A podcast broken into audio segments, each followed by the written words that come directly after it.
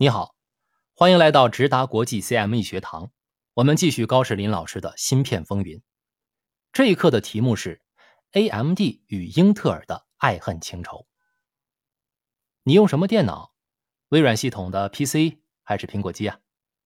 无论是哪一种电脑，相信你一定听过英特尔的 CPU。除了英特尔，AMD 的 CPU 也在市场赫赫有名。现在叉八六架构的处理器市场就只有英特尔和 AMD 两家，不过这两家公司的关系啊，真的是相当的复杂，在过去四十年长期合作又长期对簿公堂。了解他们的历史，不但会让你知道 CPU 的发展历史，从中了解科技公司之间相互竞争和相互合作的微妙关系，而且会对日后技术发展有更深刻的理解。如果你关注 CPU、GPU 和现在热火朝天的人工智能，我非常推荐你听听这两讲。好，我们现在正式开始。在半导体芯片产业中，CPU 一直都是发展的重点之一。英特尔和 AMD 两家公司都是以生产 CPU 为主的公司，它们之间商业模式差异在于，英特尔属于垂直整合制造商，而 AMD。属于无厂半导体公司，这里面要敲敲黑板了。这两个词意义重大。垂直整合制造商是指从芯片的设计、制造、封装、测试到销售，基本都是在公司内部完成的。为了提高产能，或许有部分的业务可能会外包出去，但是公司是有能力从头到尾都自己干。至于无厂半导体公司，他们只专注于芯片设计。芯片的生产及测试封装都外包出去。这两个商业模式的重大差别在于，垂直整合制造商属于重资产模式，而无厂半导体公司为轻资产模式。现在我们耳熟能详的 AMD、英伟达、博通都属于无厂半导体公司，ARM、高通都是无厂，但是商业模式和 AMD 等有一点不一样。ARM 和高通来自芯片的收入更偏向 IP 授权，而不是直接的产品销售。英特尔、三星这一类则属于垂直整合制造商。无厂半导体模式的兴起，也伴随着台积电这一类专门做晶圆代工的企业的兴起。晶圆代工模式改变了整个半导体行业的发展。在后面的课程，我们会专门讲台积电。这里呢，我们先回到英特尔和 AMD 的发展历程上。其实，在两家公司创业初期，都是以垂直整合制造商。但是呢，AMD 在2006年的时候，因为遇到了财政困境，而被迫出售自己的代工来舒缓债务压力。AMD 当年的财困与一直努力追赶英特尔有着千丝万缕的关系。关于英特尔和 AMD 两者之间的合作和斗争，我们简单的分为三个阶段：一、成立初期。业务既互相合作，又互相竞争。二，中期，明争暗斗，越演越烈。三，近年，AMD 转型，英特尔的发展遇到严重的挑战。下面我们一个个来讲。之前的课程我们讲过，英特尔的创办人罗伯特·诺伊斯和戈登·摩尔，AMD 的创办人是杰里·桑德斯和他另外七个同事。这些企业家都曾经在仙童半导体任职。在成立初期，两家公司在一开始的产品并不一样。当时，英特尔主要是专注于内存市场，而市场上的内存体积大，读取速度慢。英特尔推出的产品体积小，而且处理速度比其他产品快两倍。由于产品优异，到了1969年的时候，英特尔就主导了内存的市场。AMD 在创立初期的主要业务是仙童半导体等半导体公司的替代零件供应商，内存市场是稍后才加入的。英特尔在1971年推出了第一个微处理器产品，而 AMD 也成为了英特尔的代工零件供应商。之后，神奇的事情就发生了，AMD 竟然利用反向工程技术复制了英特尔的8080微处理器，并大摇大摆地进军 CPU 市场。从这里开始，英特尔和 AMD 的产品基本是竞争关系，而不是单纯的上下游关系了。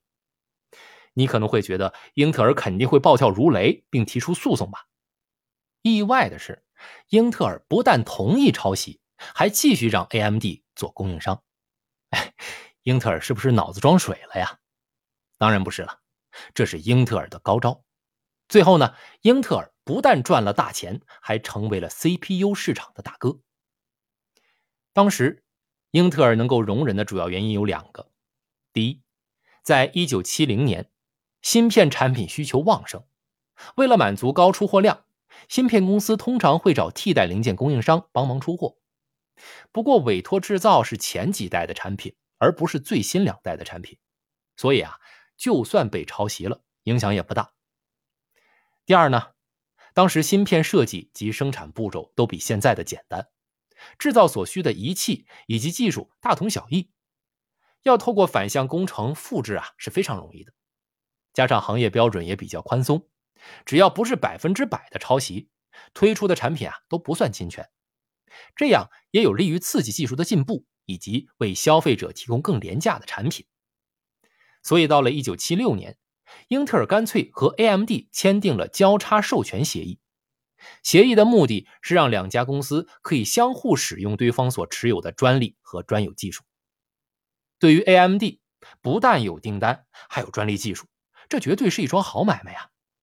而对于英特尔的好处是，有 AMD 为英特尔保证出货量，并且可以把更多资源和精力花费在下一代产品的研发中，引领市场。这正是英特尔第一天推出 CPU 的战略目标。不过，这只是英特尔的第一招，后面呢还有两招更高明的。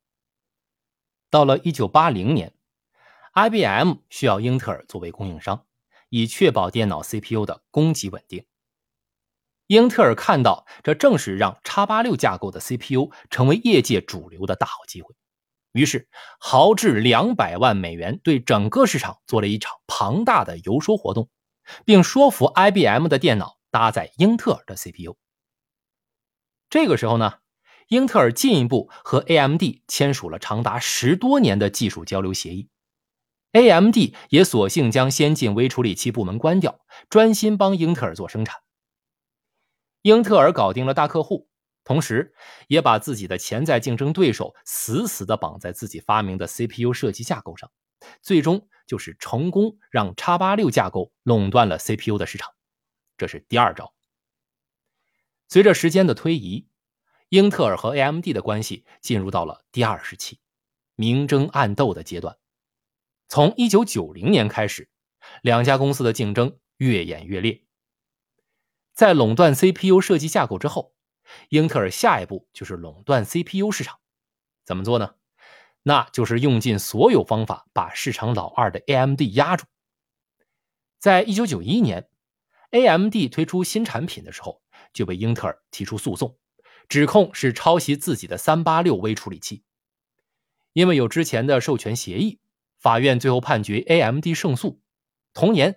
AMD 提出控诉，控告英特尔垄断 x 八六架构市场，法院也判决 AMD 胜诉，并要求英特尔赔偿一千万美元给 AMD。后面双方都有不少法律诉讼和交锋，不过这些并不能防止英特尔成为 CPU 的大哥。这时候，英特尔出了第三招，那就是直接对日本的电脑制造商提供回扣。并要求他们拒绝购买或者是限量购买 AMD 和其他竞争者的 CPU，这很明显违反了反垄断的法规呀。AMD 当然把英特尔告上了法庭。最后，在2005年，法院判决英特尔败诉，并开出了巨额罚单，要求英特尔赔偿 AMD 12.5亿美金。这个金额在2005年绝对是惊人的。不过，英特尔已经通过各种手段垄断了 CPU 市场。AMD 作为市场第二，勉强生存，其他的 CPU 品牌就逐渐消失于市场。现在还有谁记得呀？到这里呢，这一课就接近尾声了。我的感受是“商场如战场”这句话的确很真实。科技公司在技术路线与核心产品上的竞争，可以用成王败寇来形容。技术路线 x 八六的架构背后，其实是一套生态系统。现在苹果电脑的 CPU 在性能上已经远超英特尔同级产品，但苹果电脑与大部分三 A 大作游戏并不兼容。这是因为开发游戏背后的生态系统并没有在苹果电脑 CPU 的架构上搭建起来。每台家用电脑也只有一个 CPU，用了英特尔的就不会再用 AMD 的。这不像是显示屏，你可以用多个；也不像是键盘，可以随便替换。只要市场份额一直领先，就会有充足的资源继续领先。除非领先者犯了很大的错误，否则后来者要追赶非常的困难。过去二十年，如果说英特尔有犯错，最大的错误就是没能抢到移动互联网和人工智能芯片的蛋糕。所以现在就是时移世易的时代。英特尔独霸王座几十年之后，终于轮到 AMD 风光了。在写稿的今天，五月三日，AMD 的市值高达一万亿人民币，而英特尔呢，却只有八千五百亿。那么，究竟 AMD 是凭什么扬眉吐气，而英特尔现在又面临什么问题呢？我们下一讲继续。每天十分钟，搞懂三十家芯片公司。这里是直达国际 CME 学堂。